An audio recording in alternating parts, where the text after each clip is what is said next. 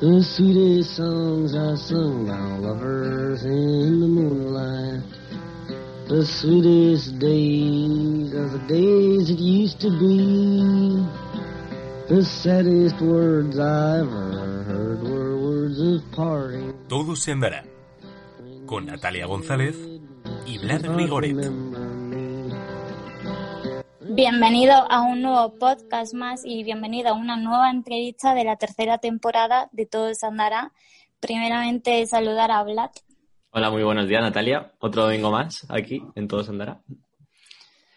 Hoy venimos con una entrevista muy interesante. Eh, se llama Edu Parra y, y es fotoperiodista de prensa desde hace casi 20 años. Buenos días, Edu. Hola, ¿qué tal? Muy buenas a los dos. Te hemos traído aquí para conocer más de cerca el mundo del fotoperiodismo, que muchas veces, aunque estamos acostumbrados a tratarlo día a día, pues no, no nos detenemos mucho en conocerlo y saber qué se esconde detrás de cada foto, que en eso, o sea, te dedicas un poco a eso en tu canal de YouTube, que tienes un programa llamado de una manera que me cuesta mucho pronunciar siempre, que es foto, ¿cómo era? Fotógrafo fregando. Eso. Es difícil, ¿eh? Pero lo hemos visto. Y que me parece muy interesante porque acerca mucho cómo es la vida ¿no? del, del fotógrafo, del periodista que se acerca al, al hecho de la noticia, pero no es simplemente, bueno, lo disparo y ya, sino que tiene todo eso que cuenta en tu canal de, de que no es solo un clic, que lleva muchísimo detrás, mucho trabajo. Y me parece muy interesante. Eh, yo me parece que eh, está bien empezar esto preguntándote un poco eh, sobre la actualidad, ya que estamos aquí, somos periodistas, eh, la actualidad. Obviamente los que nos están escuchando ahora cuando publicamos el domingo sabrán lo que ha pasado esta semana en un edificio en Madrid. intuimos que has estado ahí. Has estado ahí, has hecho tu trabajo. ¿Cómo, cómo has visto eso? Pues, pues sí, me, me tocó el, el, día de ayer, que, es cuando, bueno, ahora estamos grabando, el, me tocó en el día de ayer ir. Yo salía del hospital enfermera Isabel Zendal, que estaba haciendo un reportaje en la, en la UCI de allí, y prácticamente cuando ya estaba para irme a casa, pues me, llamó mi coordinador y me dijo, oye, eh, hay un cambio de planes, ha habido una explosión en el centro, no sabemos muy bien qué ha pasado. Eh, yo entré en Twitter a ver qué había pasado, vi un par de fotos que habían puesto los vecinos y en cuanto vi esas fotos pues ya eh, me di cuenta de que aquello no era una tontería, que era algo serio. Y cogí la moto y me fui directamente para allá. Y la verdad es que nos encontramos un panorama pues bastante catastrófico porque era un edificio entero que había eh, desaparecido toda la fachada de, cuatro plantas, parte de otra más, había cascotes por todos lados, ambulancias. Eh, en ese momento, cuando llegué, que serían aproximadamente las tres y media, pues uno se, teme lo peor, porque lo que se veía era, era terrible. Y aunque ya, por suerte, nos hemos olvidado de lo que eran los atentados, eh, a mí me ha tocado cubrir más de uno y bueno, siempre te queda eh, en el recuerdo esas escenas y, cuando vi el edificio medio derruido, pues eh, siempre, por desgracia, piensas que, aquello va a ser va a ser terrible. Que dentro de la gravedad que ha sido, porque han fallecido cuatro personas, pues bueno, hemos visto que podía haber sido mucho peor. Eh, a mí este tema lo que me hace pensar, y además has sacado también el tema de los atentados que has cubierto hace ya años, es una frase que te hemos escuchado decir alguna vez, de, que eh, cuando se producen este tipo de situaciones, en este caso catastrófico, em, eh, es algo que no deseas que pase, pero si, si, si pasa, eh, lo, que te gustaría es hacer tu trabajo bien, ¿no? Es, ya que estás ahí, mm, no perderlo, ¿no? Es todo lo que tenemos todos los, los fotógrafos de prensa, pues nadie quiere que ocurra ninguna desgracia ni, ni nada. Hmm. Pero es eso que tenemos los fotógrafos de prensa en, particular y todos los periodistas en general, que si algo pasa tú quieres estar ahí y ser el que lo cuente. Eh, entonces, eh, la mayoría de fotógrafos de, prensa diaria, cuando ocurre algo como lo de ayer, no necesitan que ninguna redacción ni ningún jefe les llame para decir, oye, eh, vete para allá. De hecho, yo me encontré con varias personas que eh, mis compañeros, uno de ellos estaba librando, otro tenía una previsión a otra hora y también se vino, otro compañero me llamó y me dijo, oye, estoy cogiendo el coche, eh, se puede aparcar y tal, porque todo, todo el mundo va. Entonces, sí que son situaciones que, que a uno profesionalmente, sin que suene morboso, sí que nos gusta cubrir, porque es lo de ha pasado algo, yo quiero estar allí y ser los ojos de la gente, pero claro, en el fondo te, pones a pensar y dices, bueno, yo estoy haciendo algo que profesionalmente es muy interesante, pero no deja de ser una desgracia. Y bueno, siempre tienes ahí un poquito de, colisión de sentimientos eh, y por eso siempre digo que ojalá no pase, pero bueno, si pasa, pues ojalá pueda estar yo allí. Te queríamos preguntar también en relación a otra cosa que dice en el canal, bueno, que cuentas tu anécdota en relación con la fotografía. Y en una de esas estabas contando sobre la conferencia de presidentes cuando mm, todo te salió mal. En plan, cuando querías, pensabas que hacer una foto en vertical iba a salir bien, pero luego mm, el encuadre no te dio o algo así. Eh, o sea, en ese momento en el que nada te sale bien y tienes un segundo para sacar esa foto, ¿qué pasa si te vas con ninguna foto que sea publicable como tú dices? O sea, o sea, o sea, ¿qué va a en el sentido de, obviamente, tú a tu agencia le tienes que llevar algo, ¿no? Pues, a ver, siempre hay eh, como dos eh, formas de actuar. Si, a ver, si está la, la, más eh, humilde, que si todo te ha salido mal, pues al final agachas las orejas y vas al jefe y le dices, oye, he fallado en todo lo que se podía fallar y, no tengo nada. Por suerte, eh, eso generalmente no ocurre. A mí nunca me ha ocurrido, que yo recuerdo ahora mismo, nunca me ha ocurrido ir con las manos vacías, porque siempre puedes rascar algo, aunque no sea el mejor trabajo de, tu vida o, que sean unas fotos claramente eh, mejorables, al final siempre tienes algo que dices, oye, eh, he tenido un problema o he tenido un fallo, he elegido el, sitio incorrecto y, esto es lo que tengo, sé que no está bien, pero bueno, algo hay, que es como un poquito de, bueno, oye, yo me he presentado al examen y no he sacado una buena nota, pero un 3 es casi un aprobado. Sabes que no es suficiente, pero presentas algo. Ahora, también te digo, eh, si yo tengo un fallo catastrófico, eh, no hace falta que yo lo pida, un compañero cualquiera va a venir y me va a decir, oye, yo he hecho, necesito una foto y yo he hecho seis, te dejo una de las mías y eh, no se entera nadie y aquí paz y después gloria. Por suerte, entre compañeros em, nos cubrimos muy bien cuando hace falta, que ya te digo que muy pocas veces ha hecho falta, eh, pero bueno, alguna vez se, se, puede romper la cámara, se te puede cruzar una persona en medio, cualquier cosa así. Entonces, cuando ha habido algún problema serio de verdad que dices, no tengo nada que presentar, siempre hay un compañero que, te echa una mano.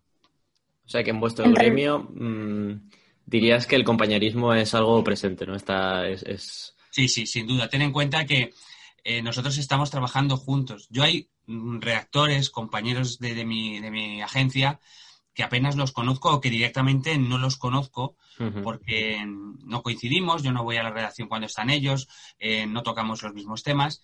Sin embargo, a los fotógrafos de otros medios de comunicación estoy con ellos a diario. Desayuno con ellos, como con ellos, me paso muchas horas en sitios muy pequeños pegado a ellos. Entonces, al final, sí, sí, acabas haciendo no solo eh, no solo haces piña, es que al final se acaban convirtiendo en, amigos. Mm, ¿No ha habido problemas de egos o, cosas similares de gente que a lo mejor no entra tan bien en esa dinámica a lo largo de todos estos años que has estado trabajando? Sí, sí que lo he habido y luego también hay un compañerismo malentendido, porque una cosa es que mm, a mí me dejen una foto porque he tenido un error o porque he tenido un problema con la cámara y otra cosa pues es eh, exagerar, como, qué sé yo, como no ir a cubrir una información porque, porque no has querido directamente o porque tenías otro cliente o lo que sea, y que, y que otro fotógrafo directamente te, te haga el trabajo. Eso que parece como decir, bueno, pues sí, es un buen compañero, está bien. En realidad no, porque si yo no puedo hacer un trabajo eh, el trabajo se lo van a asignar a otro fotógrafo y en esta profesión hay mucha precariedad y muchos fotógrafos que cobran por foto hecha. Entonces, eh, no se trata de yo ser avaricioso y, que, y, querer hacerlo todo. Si yo no puedo hacer un trabajo, no le voy a pedir a otro compañero que me lo dé. Eh, yo voy a dejar ese trabajo libre para que se lo asignen a otro y otra persona gane dinero. Entonces, a veces sí hay un poquito de compañerismo malentendido porque se creen que están haciendo un favor y no es así. Yo, de hecho, eh, me tuvieron que llamar la atención cuando yo era más novato, me tuvieron que decir, oye, Edu, tú crees que estás ayudando a esta persona, pero no estás ayudando, estás perjudicando a otro fotógrafo que podría coger ese trabajo. Y luego también, claro está, pues hay, hay egos con gente que, que, bueno, que quiere tener la foto a toda costa. Son muy pocos y si tengo que ser sincero, la mayoría eran eh, gente muy veterana, que casi todos se han jubilado ya, con la gente más eh, joven que ha entrado en los últimos 10 años. No he tenido, no he tenido ningún problema. Y bueno, más o menos, eh, al final, como yo siempre digo, aunque sea por egoísmo profesional, te acabas llevando bien. Porque si, si yo hoy, hoy lo he hecho bien, pero mañana o pasado o el año que viene, al final voy a necesitar ayuda. Entonces me conviene bien llevarme con todo el mundo, aunque sea simplemente por, por eso, por propio egoísmo. Mm. Y en relación con el ego que comenta, em, cuando, o sea, te queremos preguntar también una, una, curiosidad que escuchándote dices que, bueno, que muchas veces obviamente por el tema de espacio o demás mm, se decide hacer un pool, ¿no? Que es cuando un, mm. un medio, bueno, sobre todo una agencia va a cubrir un evento o algo político, ¿cómo se decide eso? O sea, ¿qué medio va? Pues depende. Ahora, por ejemplo, como estamos con la pandemia, hacemos muchos pools porque eh, no pueden pasar todos los fotógrafos que nos gustaría para mantener la distancia social. Entonces, lo que se ha hecho ahora es que la Asociación Nacional de Informadores Gráficos eh, es la que ha sido la encargada de, seleccionar, por así decirlo, quién lo hace. Entonces, se han hecho dos listas eh, y entonces en una están agencias y en otras pues, periódicos de, información nacional. Eh, ahora en casi todas las informaciones entra la agencia EFE, que es la agencia oficial, eh, una agencia que en realidad casi siempre es la mía, es Europa Press, porque el resto de agencias, Reuters o France Press, pues no cubren tanto nuestra información nacional, sino que buscan temas que sean más más internacionales, entonces nos ceden el sitio a nosotros y luego los periódicos pues van entrando por turnos. Generalmente entran dos periódicos en cada, en cada turno y entre ellos se van más o menos em, acomodando. Aunque bueno, siempre hay eh, algún problema, pues porque hay alguna vez que te toca cubrir una información que es eh, una información muy pobre, que no interesa a nadie, pero como estás en la lista tienes que ir. Y luego hay otras veces que es una información muy importante que no te toca ese turno, pero quieres ir. Entonces, bueno, lo vamos gestionando un poquito sobre la marcha, porque esto nos ha pillado a todos con el pie cambiado y a pesar de que ya llevamos bastantes meses así, todavía estamos intentando que, que funcione, que eh, al 100% no acaba, de, no acaba de arrancar. ¿Esto ha sido uno de los mayores cambios que habéis tenido con la pandemia?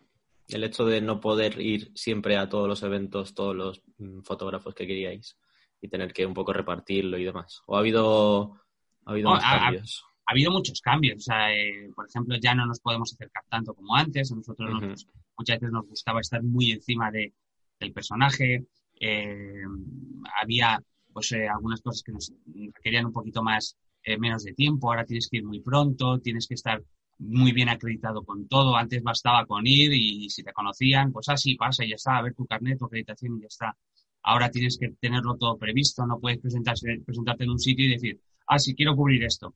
Si hay una rueda de prensa o lo que sea que no te interesaba, pero en el último momento, por lo que sea, pues el medio decide que se interesa, pues a lo mejor ya no puedes ir porque ya están asignadas plazas. Eh, ha cambiado todo y sí, nos vamos, nos vamos acostumbrando, pero vaya, lo que más eh, nos ha afectado es eso, que, que solo podamos estar dos o tres eh, fotógrafos por, por, cada, por cada evento. Eso sí, le, le, quita, le quita un poquito de ambiente. Hmm. También te queremos preguntar, en relación a la situación del fotoperiodismo ahora, te hemos visto a veces comentar por Twitter cómo a lo mejor pues cita una noticia de un medio de comunicación que se ve que la fotografía no se ha hecho por un profesional de, de como hemos dicho, de la fotografía y a lo mejor lo ha hecho cualquier redactor que pasaba por ahí y es preguntarte en qué situación se encuentra. O sea, mm, ¿considera el detrimento que ha habido de la valoración que se le hace el fotoperiodismo de aquí a unos años? O sea, de cómo se han dejado de valorar tanto o ha sido así siempre? No, esto, por desgracia, ha sido así, no siempre, pero sí desde hace bastante tiempo. Desde que llegó la fotografía digital con las cámaras digitales, pues eh, se empezó a pensar que, ya la fotografía la podía hacer cualquier mundo y, eso, cualquier persona, y eso no, no era así. Con la proliferación de teléfonos móviles con, una calidad ya muy aceptable, eh, esa sensación de que cualquiera podía hacer una foto eh, se extendió por las redacciones y por los organismos. Entonces, ¿qué ha ocurrido? Pues que se les ha dado una herramienta a una persona que no sabe utilizarla, porque la herramienta funciona bien. Yo he trabajado con teléfono móvil, yo soy un defensor del teléfono móvil como una cámara más. He publicado portadas con, fotos hechas con un teléfono móvil. Pero ¿qué pasa? Que le están dando una cámara, que es el teléfono móvil, por muy teléfono móvil que sea, no deja de ser una cámara. Le están dando una cámara a una persona que no sabe usarla, que no tiene los conocimientos adecuados ni el tiempo, porque muchas veces eh, ves un redactor que está preparando su pieza o su entrevista o su rueda de prensa o lo que sea, eh, en un momento levanta la cámara, hace una foto y ya le vale. No es así. Cuando em, la gente que no conoce el fotoperiodismo, por ejemplo, cuando vas a, alguna cosa donde hay una persona, eh, entre comillas, anónima de la calle, que es la primera vez que se encuentra con un fotógrafo de prensa, siempre te dice, es que, ¿por qué tiras tantas fotos? Es que has tirado muchas fotos y tal. Claro, nosotros tiramos muchísimas fotos hasta conseguir la que queremos, porque para una persona, insisto, entre comillas, normal, eh, le vale cualquier cosa. Para mí no es lo mismo cuando, eh, por ejemplo, dos personas, dos, dos políticos se están dando la mano, no es lo mismo la, la, darse la mano y que se vea justo cuando se estrechan, que es la mano que esté separada. Hay muchos eh, aspectos muy sutiles que, solo están al alcance de, una persona que, tiene conocimientos y, una cultura de la imagen eh, bien formada. Entonces, no es culpa de, de la cámara, no es culpa del periodista, es culpa de que no tienen un conocimiento eh, adecuado y en las relaciones los jefes pues muchas veces piensan que sí. Y así nos va, que encontramos auténticas barbaridades. Yo veo fotos que siempre hay una cosa que comento mucho, que es, ¿tú te imaginas ver escrito viernes con B? Digo, pues cuando yo veo esta foto, así me siento. Pero bueno, solo lo sufre quien lo conoce. De momento es una lucha que tenemos ahí, no perdida, pero de momento, pero vamos perdiendo. Em, eso yo creo que, perdón, en todos los gremios lo vemos como si eh, hay muchísimo intrusismo, igual que pasa con los fotoperiodistas, pasa con los periodistas y con todo. En plan, sobre todo en el ámbito más de la comunicación, yo noto que hay muchísimo más porque da la sensación de, de que cualquiera puede hacerlo. Porque como tú dices, también tiene la herramienta a lo mejor y uno puede, no sé, como que al desconocer también lo que hay detrás, se siente con más privilegio de decir, pues, ¿por qué no? Y respecto a lo que dices, por ejemplo, del ejemplo de las manos y, tal, ¿en qué situaciones dirías que esa rapidez mental o ese saber eh, lo que buscas exactamente eh, determina si estás haciendo bien tu trabajo o no? Así, de, forma concreta, si se te ocurre alguna cosa eh, que siempre tengas en cuenta o... ¿Sabes? No, a lo mejor he hecho la pregunta fatal realmente. pero eh, sí, te, sí, te, te, entiendo el, fondo. Eh, por ejemplo, eh, en el Congreso muchas veces, yo creo que es el ejemplo más claro, tienes que estar atento sobre todo de, quién mira a quién, qué gestos hace a quién y, por ejemplo, muy pendiente de, de si alguien se levanta, saber a dónde se va. Hay una cosa, por ejemplo, que creo que la gente lo va a entender muy bien. El, todos los escaños del Congreso tienen un teléfono y que comunica, entre otras cosas, comunica unos escaños con otros. Y entonces, cuando ves un político que está cogiendo ese teléfono, yo lo primero, bueno, yo, todos mis compañeros, lo primero que hacemos es ver que otro diputado también tiene un teléfono en la mano, porque seguramente eh, a los cinco minutos o a los diez minutos, esos dos diputados van a salir a hablar. Entonces, si ya les has visto que han tenido una conversación por teléfono cinco minutos antes, dices, uy, pues a lo mejor hay que estar pendiente de cuando salgan, ir detrás de ellos porque a lo mejor se reúnen. A lo mejor no, pero vaya, hay que estar un poquito pendiente de, esas cosas. Y luego, pues, por supuesto, pues em, ya cosas que te dan un poquito la, la, experiencia de, ver posiciones de las manos para saber si, eh, si una persona eh, le va a saludar a otra, quién va a saludar antes, si uno se levanta. Ya son pequeños detalles que, bueno, eso sí que a lo mejor al público general sí que le pasa más desapercibidos, pero que a nosotros nos permiten estar mucho más rápidos a la hora de, hacer la foto. Mm. ay, perdón. No, no, dile. Es que esto con el Zoom es súper. o sea, si ya era difícil de por sí con el Zoom el coordinarse, que mm, te queremos también preguntar por el periodismo ciudadano, que ha dicho algo por encima eh, en torno a lo que con la salida de los móviles, los smartphones, pues obviamente todo ya todo el mundo ya tenía una cámara en sus manos y en una entrevista en 2009, hace muchos años ya, dijiste lo de el periodismo ciudadano no puede cubrir un no puede cubrir un pleno, no se cuela en un hospital para denunciar la falta de camas ni se mete en una estación de tren llena de cadáveres. Y vamos y la pregunta es en relación con si crees. Bueno, es que 2009, claro, lo hemos estado comentando antes y a lo mejor no habían aparecido esos smartphones que te permitía Exacto. Eh, o sea, en, 2009 esa, esa respuesta, está, o sea, estoy de acuerdo con ella. Hoy día estoy radicalmente en contra.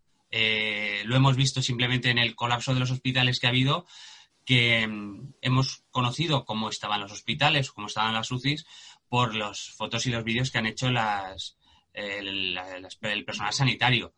El periodismo ciudadano Mm, no puedo estar en contra porque me parece necesario.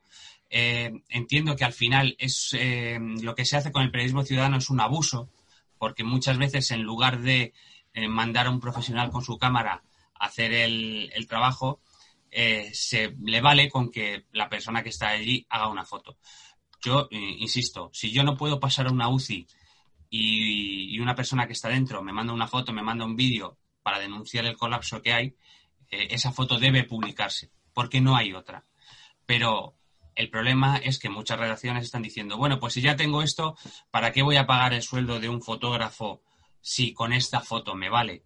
Pues bueno, eh, eso es como el, enemigo al que no puedes vencer.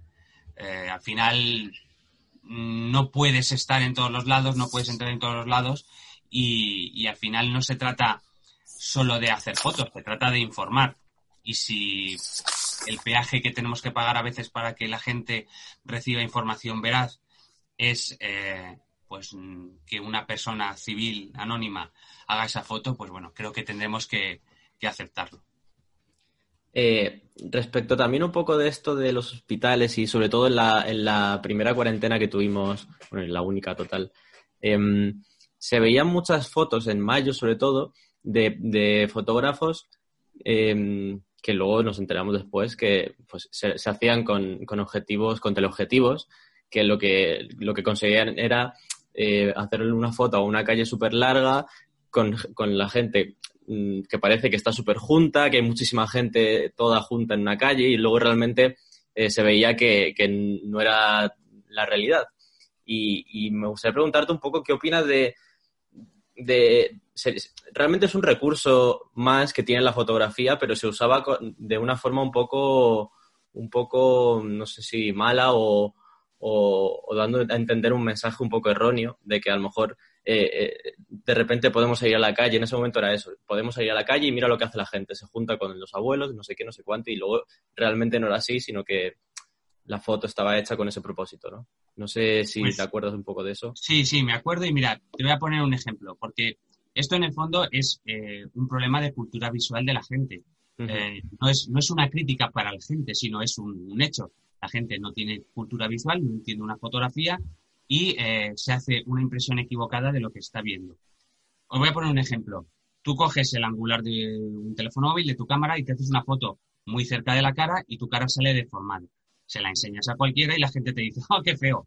Pero saben que no eres así. Aunque no te conozcan, aunque seas un extraño, la gente sabe que esa no es tu cara. Entiende que eso está deformado porque estás muy cerca. ¿Qué es lo que no entienden? Lo que no entienden es que si haces una foto con un teleobjetivo, los planos se contraen y por efecto de, la física de la luz, pues da una sensación de que, de que la gente está más junta cuando no lo está. Como no lo entienden y no lo saben, y no tienen por qué saberlo, pues eh, buscan su explicación y su explicación es que el fotógrafo ha ido a manipular. Y hasta el pandemonio informado y el lío. Mm, yo no conozco, y lo digo con el corazón en la mano, no conozco a ningún fotógrafo que haya dicho, ah, voy a usar un teleobjetivo aquí para manipular. No. Eh, el 99% de las veces eh, simplemente usamos la herramienta que tenemos para conseguir una foto que nosotros consideremos que es pues lo más no solo informativa sino estéticamente agradable hay alguna vez que sí que puedes utilizar algún tipo de objetivo para algún efecto creativo pero desde luego no lo utilizamos en una información diaria que pueda dar lugar a malos entendidos. El objetivo se han usado siempre en las, en las manifestaciones que eh, siempre se ha usado para hacer una foto que se viera toda la gente que había y siempre hemos tenido el problema que cuando ves una foto de la manifestación dices, ah, había mucha gente y luego a lo mejor no había tanta. Lo que pasa es que en este caso, con esta foto en cuestión, que fue muy, muy señalada de Morenati, pues bueno, las redes sociales lo amplifican todo y, se lía. Son cosas que está en nuestra responsabilidad como, informadores gráficos, pues explicarlo cuando alguien lo pregunta y decir que bueno, que, no, que no pasa nada, no había ánimo de, manipular y aprender del problema que podemos generar. Porque hace 10 años tú hacías la foto y no pasaba nada. Ahora eh, haces la foto con toda tu buena intención y puedes generar cierta polémica que no conviene a nadie. Pues a lo mejor a partir de ahora, cuando usemos un teleobjetivo, tenemos que ir con un poquito más de cuidado. Pero hasta ahí. De verdad, yo siempre lo he dicho, digo, un fotógrafo no, menos uno de la talla de, Morenati, que no tiene absolutamente nada que demostrar, porque ya lo ha demostrado todo muchas veces, no se va a meter en un jardín tan tonto de, de manipular una, una foto por la gloria de un día. No estamos hablando de un, WordPress foto ni de nada así. No, a nadie le va a cambiar la carrera por, por hacer una foto así. Esto es algo que vosotros mm, discutís y debatís entre vosotros y hasta qué punto algo se puede hacer porque no se va a entender, etcétera, etcétera, o, tampoco tiene mucha importancia en el, día a día. Hombre, sí, eh, tiene importancia porque a fin de cuentas se pone en tela de juicio nuestro trabajo y, bueno, y se, se genera una corriente de, de opinión que puede ser contraproducente, porque eh, de hecho yo, bueno, seguí la, polémica en Twitter y en las siguientes publicaciones de, de, Morenati, del autor de la foto, pues había gente metiendo el dedo en el ojo, en plan de, ah, esta la has hecho con qué, esta con qué la has hecho, eres un manipulador.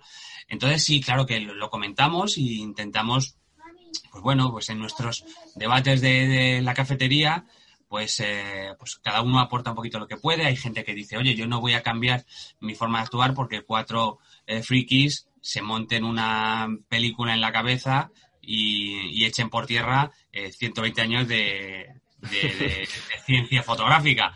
Pues bueno, hay algunas veces que, que, te lo tomas más en serio, otras menos, pero vaya, yo creo que es más importante explicarlo, o sea, cuando alguien te pregunte y, utilizando las herramientas que te dan las redes sociales, si alguien te pregunta, oye, esto, esto está así porque está manipulado, pues pierdes, eh, no pierdes, inviertes cinco minutos en explicarle lo que hay y la próxima vez que esa persona vea una fotografía así lo entenderá y dirá, ah, bueno, pues, pues oye, pues parece una manipulación, pero no, es un efecto de, la herramienta que se ha utilizado. Em, yo tengo por curiosidad también una pregunta que hacerte Em, si tuvieras que hacer un poco un ejercicio de retrospectiva en tu trabajo a lo largo de todos estos años, ¿cuál dirías que ha sido el mayor cambio desde, el principio hasta ahora en tu técnica o en, tus, lo que valoras en tu trabajo o algo que fuera fundamental? Em, no sé si ha habido algo que ha sido súper fundamental. Bueno, yo es que eh, soy una persona que eh, he cambiado mucho, o sea, yo mm, me he dejado no llevar por las modas, pero a lo mejor sí obsesionado con, ciertos aspectos puramente técnicos de, de, la, de la, fotografía. Entonces, eh, hay algunas veces que utilizaba más eh, luz artificial, otras veces, otras épocas he estado por usar más la luz natural, otras veces me gustaba acercarme mucho. La verdad es que yo no he tenido un, una, una epifanía ni un cambio así radical que puedas decir, pues mira, antes era así, antes era asado. Ha sido uh, un poquito un, una montaña rusa de, estar aquí al, mes siguiente o al año siguiente estar aquí abajo, luego volver.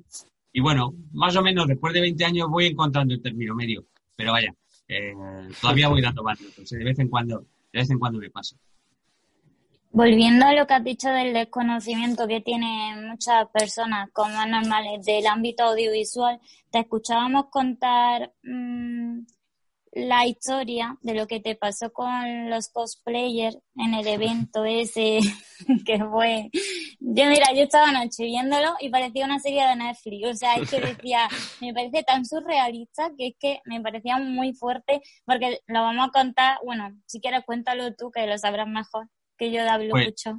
Sí, pues hago, hago, un resumen porque es una sí, historia sí. muy, muy rocambolesca. Sí. Eh, empezó cubriendo una feria de cosplay, que bueno, para que la gente lo entienda, son personas que se eh, disfrazan, ellos eh, odian mucho eso que les digan que se disfrazan, pero bueno, son personas que se disfrazan de personajes de, de cómic o de cine y, y, bueno, iban a convenciones disfrazados con unos trajes muy elaborados, muy, muy bonitos. yo les hice unas fotos eh, las mandé para la agencia para la que trabajaba por aquel entonces, que era Getty, y una de las características de la página web de Getty es que cuando tú ves la foto te pone un precio al lado que es a lo que se vende. Y por defecto, además, me parece que pone 600 eh, dólares, creo que se vende cada foto, que es un precio muy, muy abultado para, para todas las fotos, pero vaya, para unas fotos así también es muy, muy abultado. Entonces, eh, alguien dijo, oye, es que esta persona está vendiendo nuestras fotos sin pedirnos permiso. Y bueno, yo mmm, recibí un mensaje por Twitter donde había una persona muy indignada que me lo comentaba y yo pues, le expliqué, no, no, mira, esto no es así porque no son unas fotos comerciales, son unas fotos editoriales, que son fotos para, para periódicos, no te preocupes que esto... Y no le di más importancia, pero al día siguiente eh, se lió muchísimo porque eh, de una o dos comentarios que me hicieron empezaron a ser cientos, eh, llegando a miles, eh, me apareció mi foto en Twitter por allí, la gente empezó a, montarse una película enorme, que si estaban, yo me estaba lucrando a su costa, que me iban a denunciar, que eso no se podía hacer.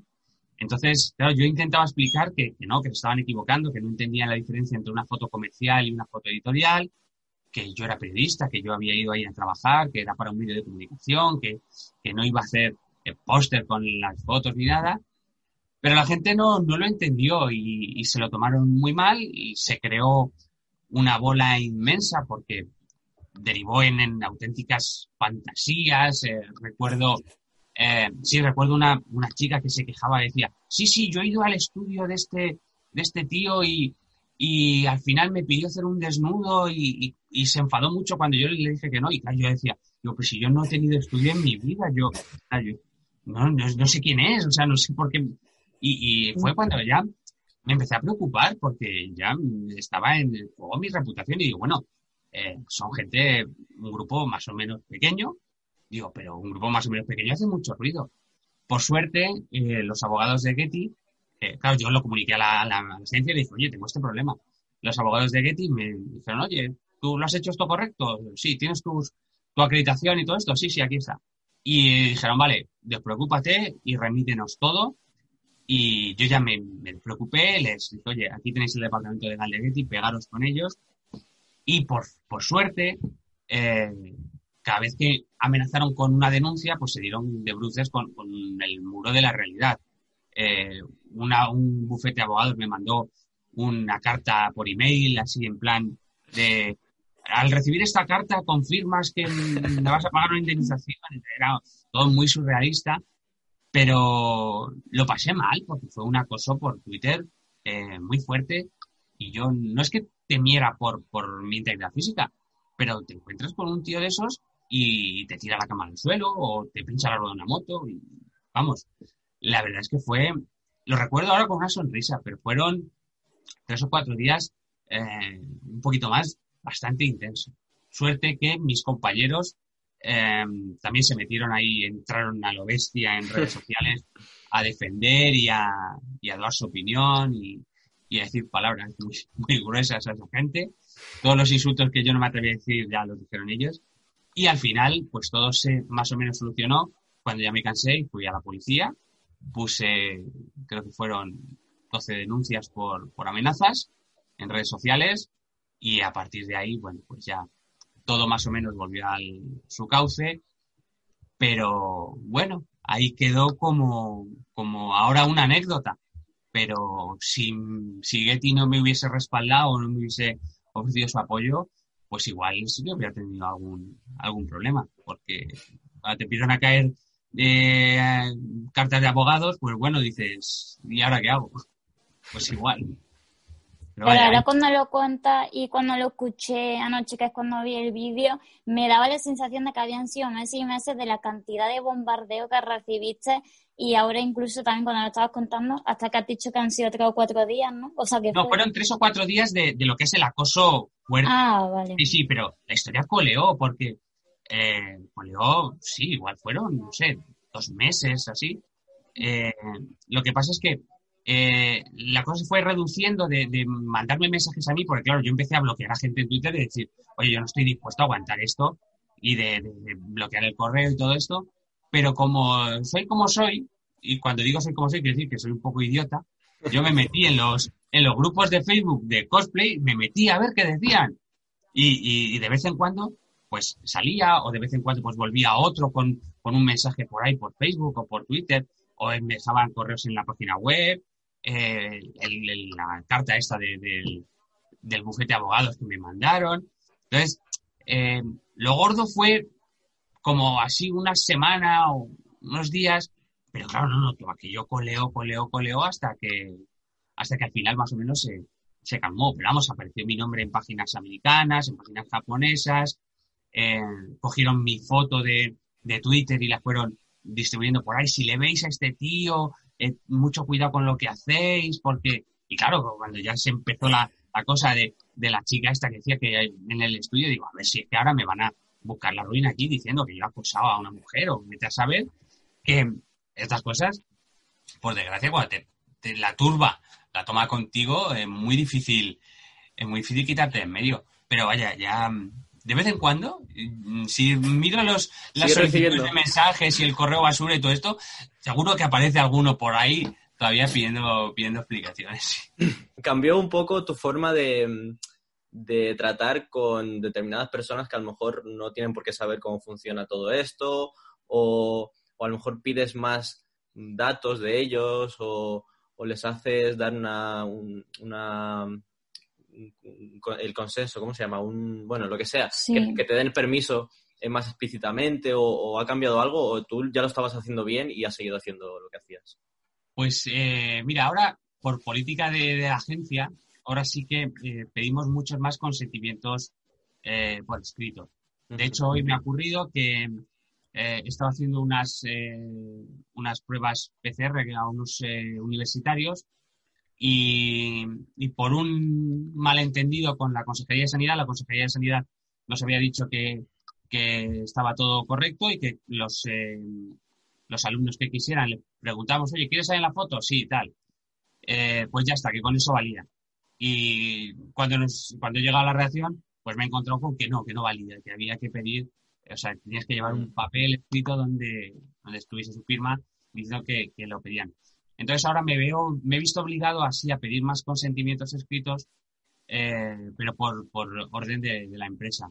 Pero si no, si no, yo no, no lo haría.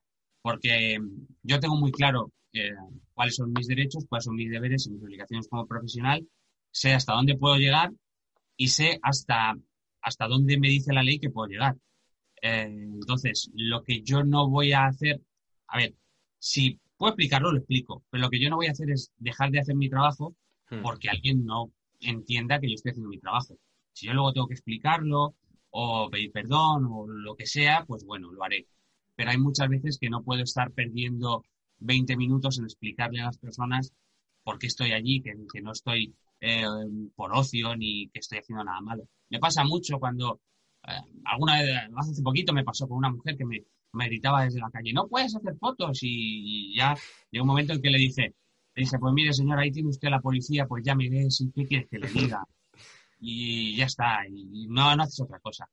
Eh, A lo mejor sí que he aprendido más a, pasar de ellos. Hmm. ¿Que ¿Me dice algo? Pues, pues oiga, señor, aquí tiene mi tarjeta, tenga mi tarjeta y voy a la comisaría y pone una denuncia con nombre y apellidos. ¿Y qué quiere que le diga? Más, más que eso no lo puedo hacer. Pues yo la foto lo veo. Claro, es que viendo el vídeo ese, bueno, el vídeo que justo acabamos de comentar, me venía a la mente, o sea, que la gente, a ver, no, no sé hasta qué punto es normal, pero no sabe cuándo un fotógrafo puede hacer la foto y cuándo no, porque te comentaban lo de, pero ¿cómo va a ser un sitio público si he pagado mi entrada, no? Y hay mucha gente por la calle que tampoco cree que le pueda hacer foto aunque esté en una vía pública. Entonces, como que hay mucho desconocimiento que el fotógrafo tiene que lidiar con ello para hacer su trabajo como estás comentando ahora. O sea, que tú sabes perfectamente que puedes, pero la gente, pues a lo mejor tiene otra concepción o no se lo han explicado nunca o tampoco se interesa por saberlo. Eso, mira, hay un, un, ejemplo que creo que se entiende fácil. Eh, no sé, hace mucho que no lo oigo, pero no sé cómo estará ahora. Eh, cuando la policía te venía y te pedía el carnet de identidad, pues todo el mundo decía, no, no, yo te enseño el carnet, pero no lo cojas, que el policía no puede coger el DNI. El policía sabe perfectamente lo que puede y lo que no puede hacer. Y sabe hasta dónde puede llegar y hasta dónde está eh, extralimitando. Pues con lo mío es lo mismo. La gente no tiene por qué entender o no tiene por qué saber si yo puedo o no puedo hacer una foto. ¿Cuál es el problema? Que en este país todos sabemos de todo, todos somos magníficos entrenadores de fútbol y analistas políticos, entonces todos creemos saber. Y, no solo creemos saber, sino que encima nos creemos con el derecho a decirle al profesional eh, que está equivocado. Entonces, pues bueno, eh, yo ya me acostumbro, o sea, que ya estoy acostumbrado. Y generalmente me entra por un oído y me sale por otro, aunque hay veces que no puedes más y, y estallas y alguna vez estallas para bien de decirle, pues, oiga, tenga mi tarjeta y, y vaya usted a presentar una denuncia y ya está, y se queda usted más ancha que la habla. Y hay otras veces que sí que reaccionas mal. Lo que pasa es que lo de reaccionar mal, pues bueno, intentas, intentas que no pase porque, te puede salir mal todo. Pero vaya, esto, esto sí que me temo que esto sí que es batalla perdida, perdida, perdida. La gente me va a seguir diciendo cómo tengo que hacer mi trabajo. Pero yo de hecho sé de veces, o sea que, por ejemplo, en el país pasa que que hay gente que habla todos los días al periódico diciendo, oye, que tiene esta foto mía, que a lo mejor se la han hecho, pues en Plaza yo andando y dice que no quiero salir ahí, o sea, como que la quita y, le tienen que explicar, no, no, o sea, si tú estás pasando por la vía pública, o sea, te, podemos sacar, o sea, no hace falta que me firme nada ni nada. Entonces es algo con lo que, como he dicho, pues tienes que mm, luchar todos los días. Y también en relación con esto, Mm, te quería preguntar una cosa por curiosidad, porque he visto que tiene algunas fotos que sacaste durante el confinamiento, la cuarentena, de gente a lo mejor en su balcón. O sea, ¿eso se puede hacer? Si tú estás en tu balcón, pero estás dando la vía pública, o tienes que pedir consentimiento. Pues mira, de todas las fotos que tenemos, eh, o sea, de las que hemos hecho el balcón, eh, precisamente mi empresa no ha querido utilizar ninguna de forma eh, editorial porque el departamento legal entendía que podía haber ciertos problemas em, por, considerar el balcón como, parte de su domicilio y no han querido, no han querido arriesgarse. Sin embargo, eh, la ley lo que dice, eh, hasta donde yo, yo sé, eh, es que cualquier foto hecha desde la calle, sin tomar ninguna medida especial para burlar ningún tipo de, de protección, es decir, sin usar una escalera, sin eh, hacer un agujero en la valla, o sea, cosas que se pueden hacer desde la calle son susceptibles de ser fotografiadas con fines eh, informativos. Entonces, una persona que está en el balcón de su casa, pues eh, no hay ningún impedimento legal que te impida hacer esa foto y publicarla. Luego está, pues oye, un poquito depende de, cómo sea la foto y, y si a lo mejor está haciendo algo pues bueno, eh, indebido así, pues ya te puedes un poquito cuestionar. Pero vamos, eh, por regla general no, no, hay, no hay problema. Aunque bueno, siempre hay alguno que, llama y se queja. Pero bueno. Em, yo quiero preguntarte también si has tenido... Eh, mencionas en, en, un tour que hiciste por el Congreso en YouTube, hay en un vídeo muy interesante. En Fotolari. Eso es. Que, que a veces eh, haces una foto, entre, eh, una de, de 40 en la, que, en la que la persona en cuestión a lo mejor tiene una mueca horrible o tiene cualquier cosa. Em, eso me, da curiosidad, me, apetecería incluso verlo, sinceramente. Pero, ¿cuál dirías que ha sido lo peor que, te ha salido en ese momento, que, es una cosa terrible, que, borraste en el instante porque eso no podía salir de ahí. pues mira, me acuerdo de, me acuerdo de, una que hice a la, entonces vicepresidenta de gobierno, a Soraya de Santa María, que fue un gesto eh, terrible, pero que yo dije, o sea, no puede ser, o sea, si lo hace aposta, no pone esa cara. Y fue tal el gesto que fui a buscarla y le dije, vicepresidenta, digo, ¿qué hacemos con esta foto? Y me dijo, dijo, por Dios, bórrala. Y si tengo que ser sincero, si tengo que ser sincero, creo que no la he borrado, creo que no la he borrado. Lo que pasa es que ese día fue un día muy, muy, o sea, que hubo mucha información. Em, yo no soy un prodigio del orden, y entonces eh, archivé las fotos en bruto, o sea, descargué la tarjeta y dice, esto se queda aquí. Y creo que todavía está esa foto por ahí rulando. Pero sí que cuando la el de, eh, del gobierno la vio, me dijo, por Dios, borrada. Y sí, alguna vez me ha pasado. Con, con la ministra de Igualdad también, eh, hace, pues antes de la pandemia, yo creo que estaba, estaba en la primera semana de, de ministra, le hice una foto también y le, le, mandé un, mensaje y, y, le dije, dije, joder, que ahora tenéis un montón de ojos encima, a ver qué hacéis con estos gestos, estas cosas, pues no se pueden hacer. Y bueno, eh, se, lo toman, se lo toman a, a, bien y esto, pero sí, si algún día sacásemos todo lo que tenemos ahí guardado, eh, a Roma. También te queríamos preguntar sobre los créditos y, bueno, los créditos de la foto cuando tú haces una foto y se empieza a divulgar por Twitter y ni siquiera pues le das la mención al fotógrafo y muchas veces pues ya llega un punto a lo mejor de como te pasó con la fotografía de Abascal y que tenía el fantasma con la bandera LGTBI detrás que fue tan viral que ni siquiera ya pues se pierde el hilo de quién ha hecho la foto. O sea, ¿cómo luchas contra eso? En el sentido de, ¿te da rabia? ¿Ya llega un punto en el que mm, no luchas contra eso? pues rabia da. Y, lo que más me molesta es, eh, sobre todo, las, primeras personas que, difunden la foto que sí que tienen acceso a la fuente original y que no lo hacen. Porque si yo me encuentro, pues a mí me ha pasado perfectamente encontrar una foto viral y retuitearla y ya está, y es imposible o prácticamente imposible saber quién es el autor. Entonces, el problema sobre todo es la gente que la recoge la primera y no cita al autor, o los que no lo buscan, porque muchas veces que una búsqueda inversa en Google Images te, lo da o simplemente es una foto que han cogido del periódico y, viene la firma. Entonces yo intento hacer un poquito de pedagogía con, la gente que lo hace, decir, oye, no cuesta nada citar al autor, eh, ya no te estoy hablando de que pagues la foto, que la compres, porque bueno, a fin de cuentas estamos hablando de, un tuit o de un mensaje, un WhatsApp, lo que sea, pero intento ser pedagógico con la gente, pero reconozco que eh, estoy teniendo poco éxito la mayoría de la gente em, me dice que bueno, que no, que no se van a perder el tiempo en eso, que es igual, que, para qué. Y, es otra de esas batallas que ahí seguimos, ahí seguimos, pero que también nos están dando una paliza. No perdemos la esperanza. Porque poner una marca de agua en todas tus fotos en Twitter no es una opción, ¿no? No, yo, mira, em, yo reconozco, o sea, entiendo que hay muchos fotógrafos que lo hacen. Em, yo hace ya mucho tiempo que dije, eh, voy a pagar un peaje eh, que es manchar una foto eh, para que no me la piraten, cuando luego además si le quieren piratear lo van a hacer porque la van a recortar o le van a poner, van a poner un parche encima o lo que sea.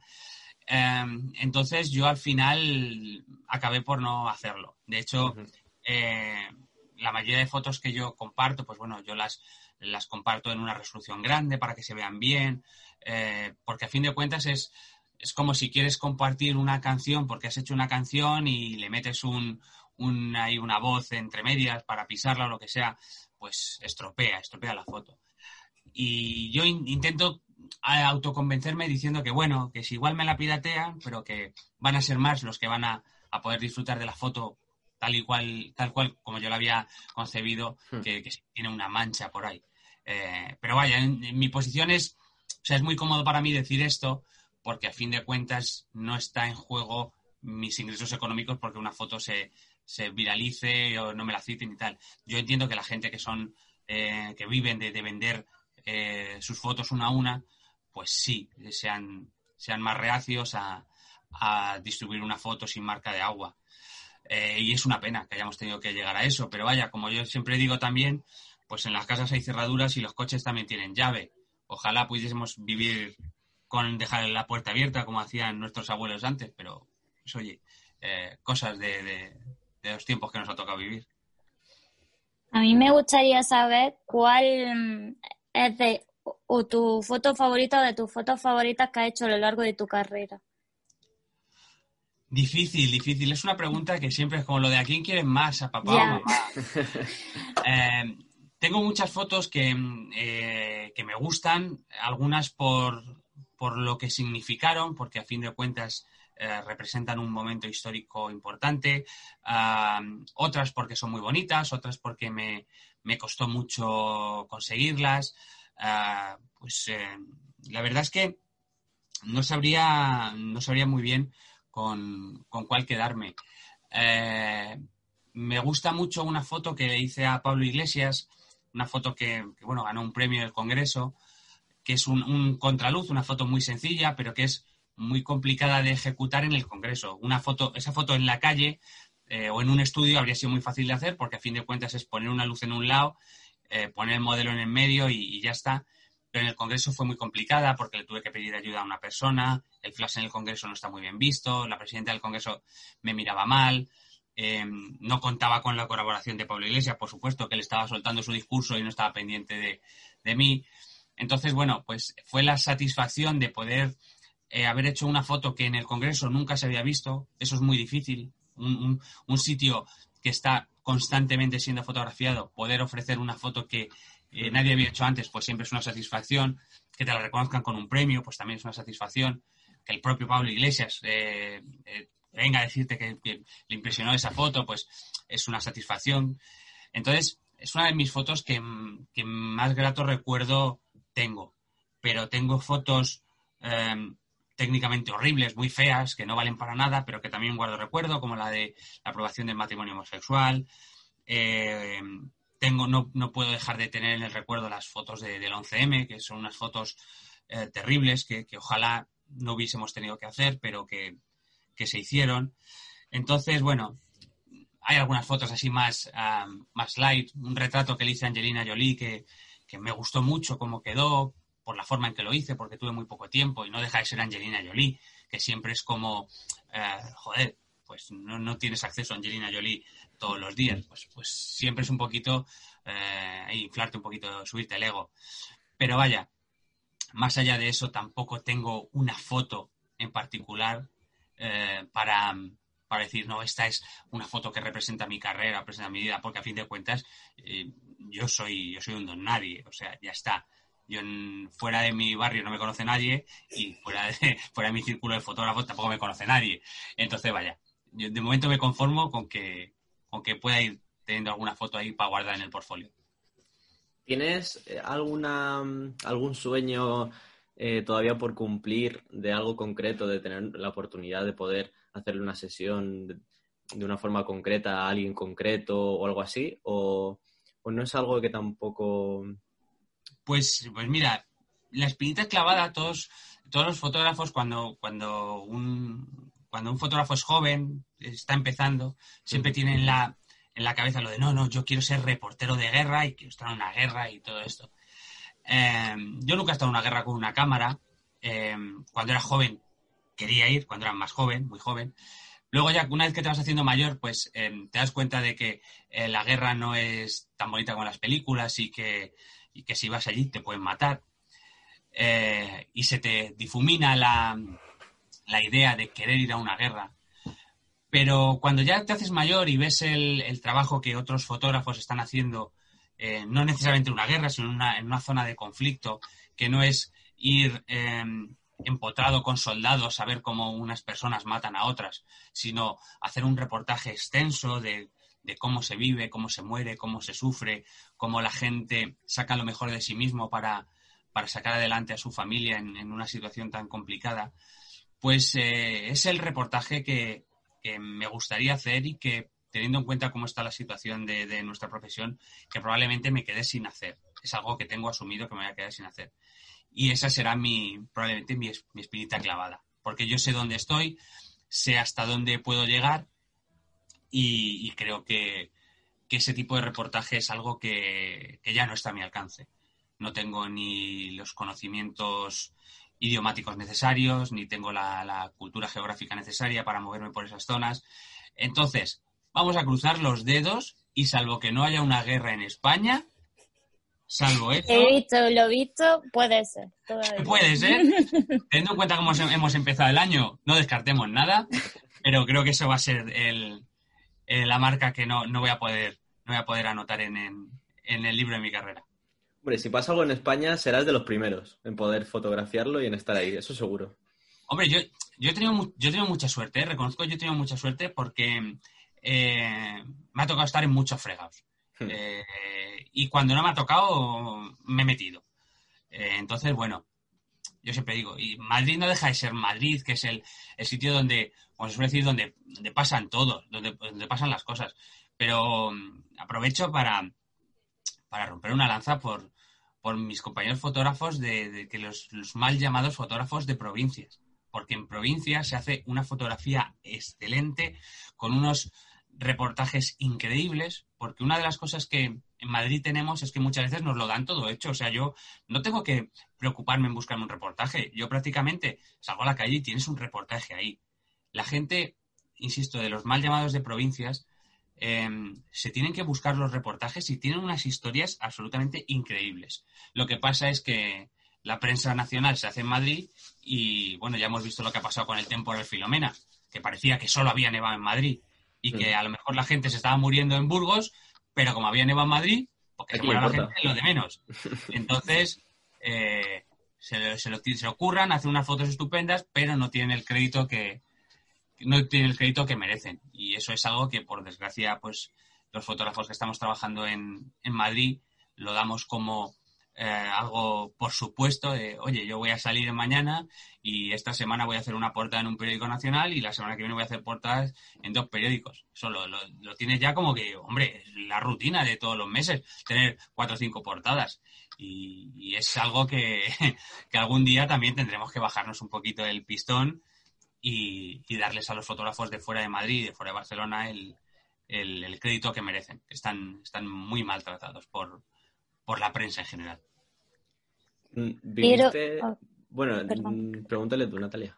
No, no, no, porque no, va, no tiene relación directa con esto. Nada, que quería preguntarte si, viviste el, proceso el 1 de octubre aquí o, en ese momento estabas ahí en Barcelona o, Porque claro, justo mm, lo que hablas de un momento de conflicto, a lo mejor ese sería uno de los más cercanos en el tiempo, así que... Sí, pues ahí, mira, me, hay una de las cosas que me quedé con las ganas eh, la verdad es que eh, tenía varios compañeros allí en Barcelona, en, Cataluña, trabajando, eh, que hicieron un trabajo excelente y, simplemente no, necesitaban que yo fuera porque la gente de allí. Es, una cosa que, también lo, digo mucho. Em, pasó ayer, en, por ejemplo, en, el tema del, del, edificio que explotó. siempre lo digo, todos los fotógrafos queremos tener la mejor foto, pero esto es trabajo en equipo. Y hay algunas veces que Mm, para que la cosa funcione, eh, otro fotógrafo tiene que, entre comillas, sacrificarse. Entonces, el trabajo estaba en Barcelona, la carga estaba en Barcelona, pero en Madrid había cosas que hacer. Yo no puedo dejar desatendido Madrid porque el tema importante está en Barcelona. Si me dices, oye, es que en Barcelona no hay nadie, vale, pues voy. Pero Barcelona está mm. cubierto y en Madrid quedaban temas menores, que sí eran menores, pero temas que había que cubrir. Pues en el edificio de ayer pasó lo mismo todos queríamos hacer una foto del edificio, no sé qué, pero había eh, fotos menores, eh, pues eh, si el alcalde daba unas palabras, si un bombero hacía no sé qué, pues eran fotos que, había que hacer y, aunque no se publiquen, las tienes que tener.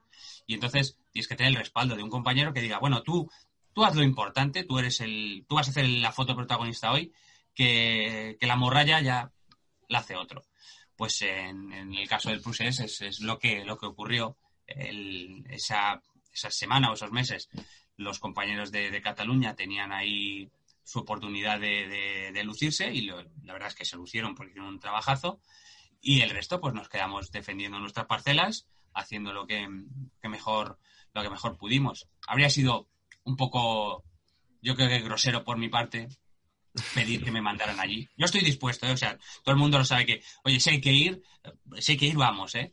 Pero, pero estando ellos y teniendo todo controlado, Mm. eh, sería muy poco muy poco humilde por mi parte decir, oye, que tiene que venir el de Madrid a explicaros cómo hacer el trabajo. Otra vez. Pues, pues El no, vamos a hacerlo. No vamos a hacerlo.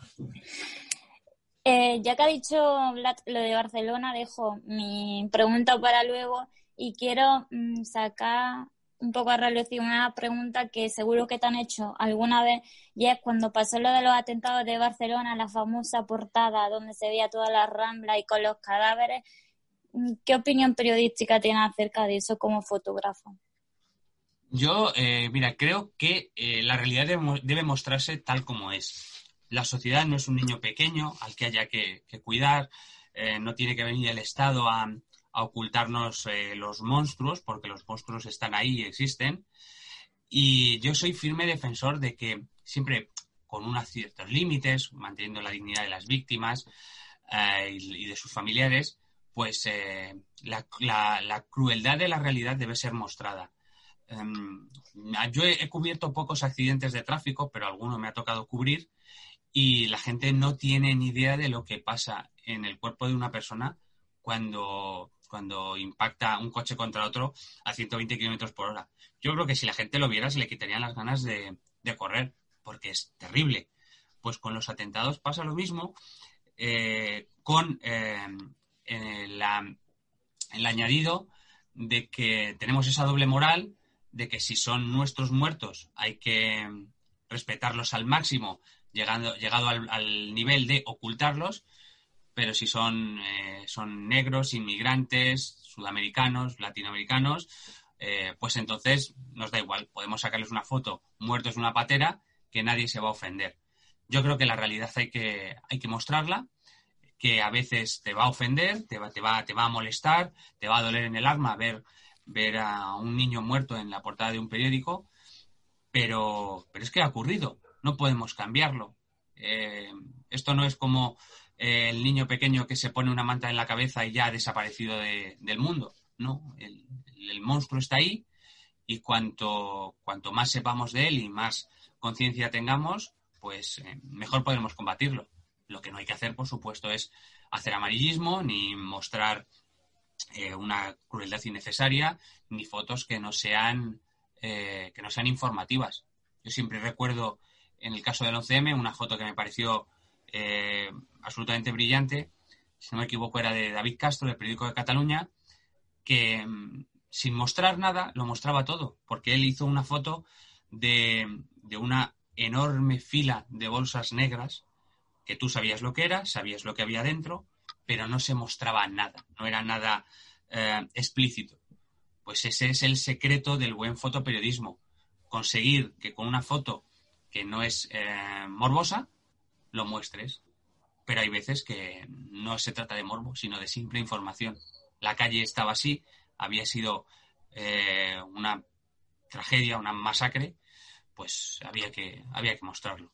Yo soy eh, firme defensor de todas formas de eh, que la, si, hay alguien, si alguien tiene que censurar mi foto, eh, no voy a ser yo, va a ser el director del periódico el que, el que lo decida. No sé qué más preguntas. Tenías una pregunta más, ¿no, Natalia? Sí, es que no sé si iba a decir algo. Ya en un tono más informal, porque esto ha sido como muy... Eh, quería preguntarte porque en, ahí en un vídeo que dice que cuenta que al principio pues subías tu foto en un blog, ¿no? Que te decían todos que estaba súper bien, que no sé qué. Y una vez subiste una de en un partido de tenis de que estaba, o sea, que tú sabías que estaba Mm. mal, que no estaba tan bien como podía estar, y solo hubo una persona que te dijo que, mm, que estaba, o sea, que si no había una peor, que creo que algo fue algo Sí. así. Entonces, en ese mismo vídeo dice, eh, realmente a mí en ese hubo un periodo de tiempo que me dio igual porque me seguían publicando y dice, pero bueno, ya os contaré algún día por qué me seguían publicando. Creo que así la frase. Y yo Sí. quiero, y, pues, y no sé si la llego a explicar, pero creo que no. No, no, no lo llegué a explicar, no lo llegué a explicar, es, es cierto, es cierto.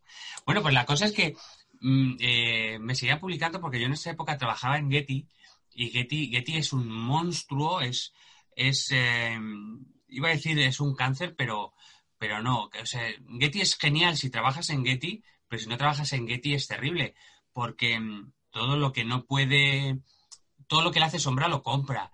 Y es una empresa ah, muy, muy, muy grande que, mm, que, lo controla todo. Entonces a mí me siguen publicando porque Getty es Getty. Salvando las distancias pasa lo mismo que con la agencia F.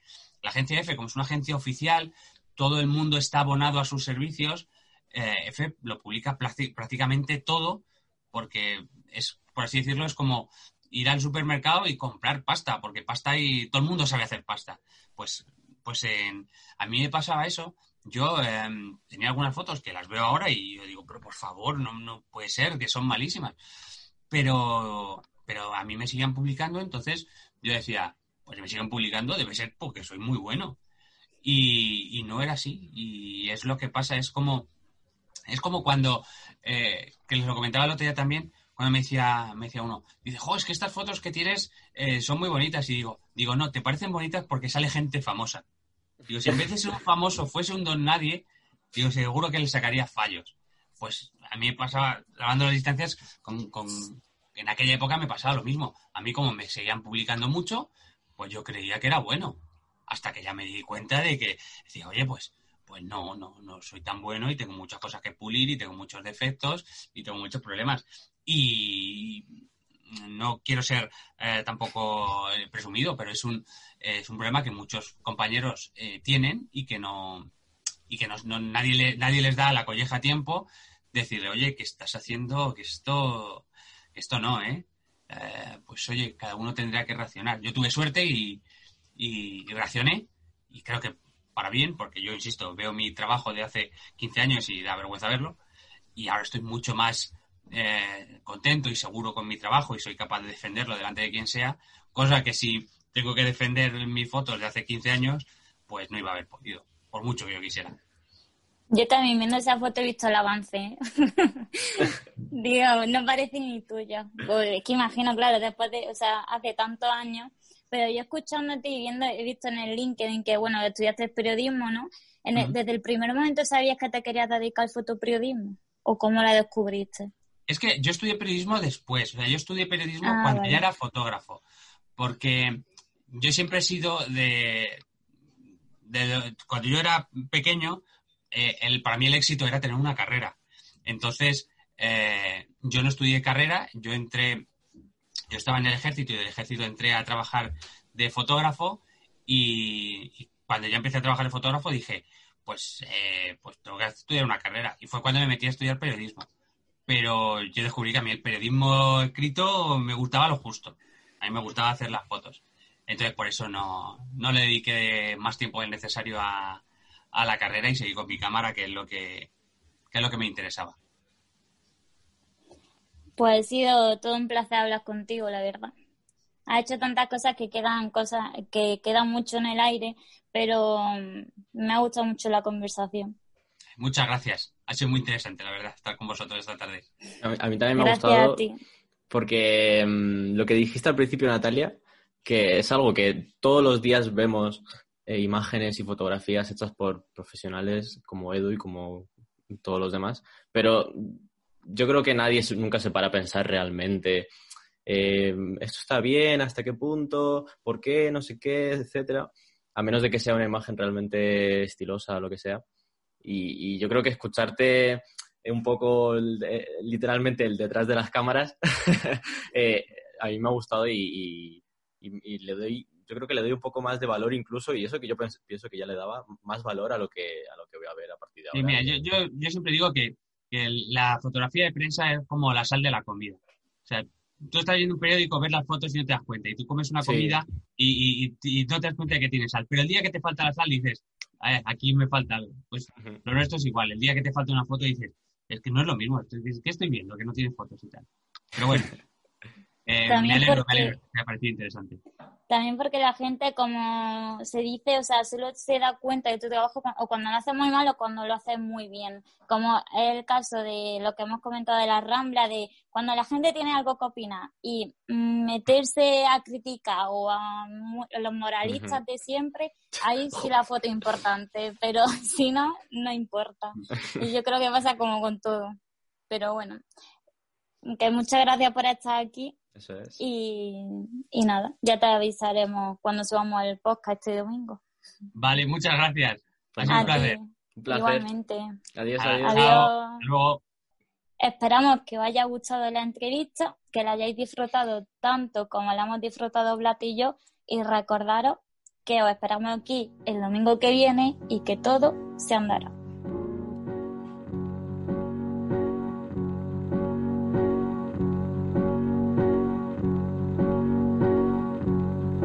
It's the last goodbye, I swear. I can't rely on a dime a day love that don't go